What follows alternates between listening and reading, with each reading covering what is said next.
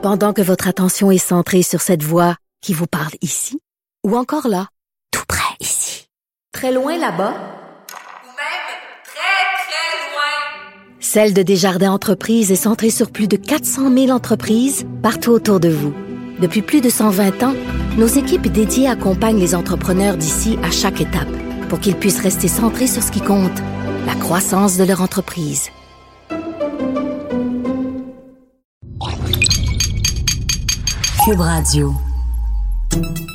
Salut, c'est Charles Dran avec l'équipe dans 5 minutes. On s'intéresse aux sciences, à l'histoire et à l'actualité. Aujourd'hui, on parle du feu. C'est quoi le feu? Si vous appréciez le confort douillet de l'époque à laquelle on vit, dites-vous que vous le devez surtout à trois inventions qui ont bouleversé le cours de tout ce qui a suivi après elles. Ces inventions sont dans l'ordre le feu, la roue et le velcro. On reviendra lors de prochains épisodes sur les cas de la roue et du velcro. Donc, attardons-nous aujourd'hui sur cette force mystique qui a été la source de chaleur et de lumière pour des générations et des générations de nos ancêtres, le feu. C'est quoi le feu? Je veux dire, qu'est-ce que c'est que cette substance qu'on appelle le feu? Voici ce qu'a trouvé Frédéric Guindon.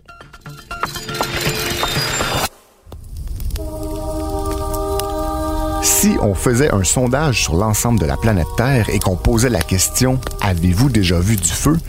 Il y a fort à parier que le taux de réponse positive avoisinerait les 100% Par contre, si on demandait aux mêmes humains d'expliquer concrètement ce qu'est le feu, le taux de succès chuterait sans doute dramatiquement. C'est quoi le feu? Le feu est la production d'une flamme et la dégradation visible d'un corps par une réaction chimique exothermique d'oxydoréduction qu'on appelle combustion. En français, qu'est-ce que ça veut dire? Tout simplement que le feu est une réaction chimique qui dégage de la chaleur et de la lumière et au cours de laquelle se produit un transfert d'électrons. Il existe d'autres réactions d'oxydation qui peuvent être lentes, comme la formation de la rouille par exemple, Toutefois, la chaleur qu'elles émettent est négligeable et la lumière, elle, carrément absente, alors elle ne compte pas comme du feu. Dans le cas des réactions d'oxydation rapide, la chaleur se produit plus rapidement qu'elle n'arrive à se dissiper. La température augmente donc drastiquement à un point tel que le feu prend. Pour que cela arrive, trois facteurs doivent être réunis on doit être en présence d'un combustible, c'est-à-dire la matière qui perdra des électrons, qui se dégradera en brûlant. On doit aussi avoir un comburant, qui est la substance chimique qui gagnera les électrons perdus par le combustible. Dans le cas d'un feu traditionnel, le comburant, c'est le dioxygène contenu dans l'air. Et finalement, il doit y avoir une source d'énergie d'activation. Cela peut être une étincelle, une chaleur très intense ou un arc électrique, par exemple. Quand tous ces éléments sont réunis, on parle de triangle du feu. En l'absence d'un seul de ces éléments, il n'y a pas de feu possible.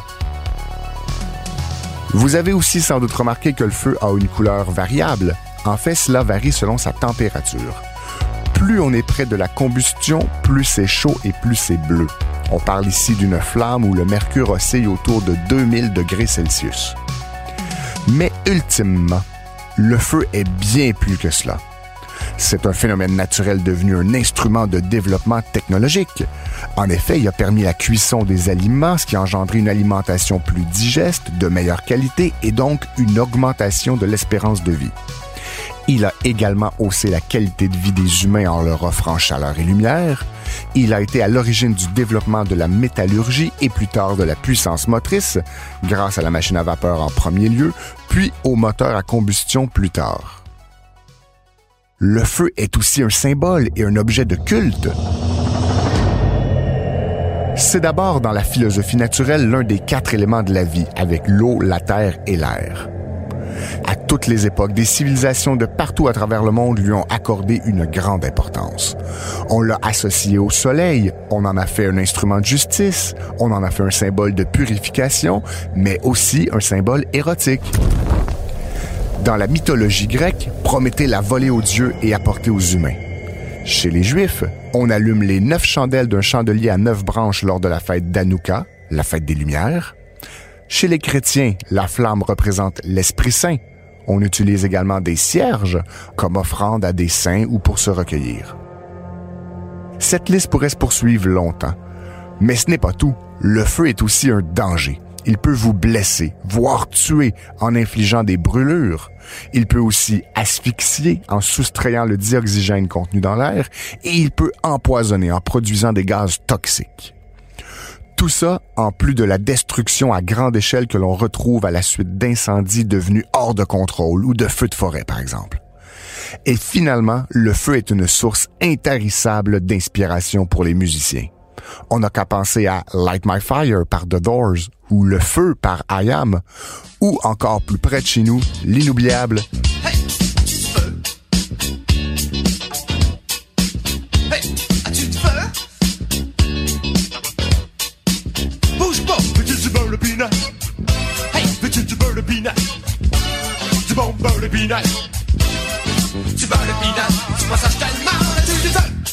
Le beurre de pinot, un autre objet de culte, en tout cas chez nous. Quasiment le cinquième élément de la vie, ici. Merci Frédéric Guindon. C'était en cinq minutes.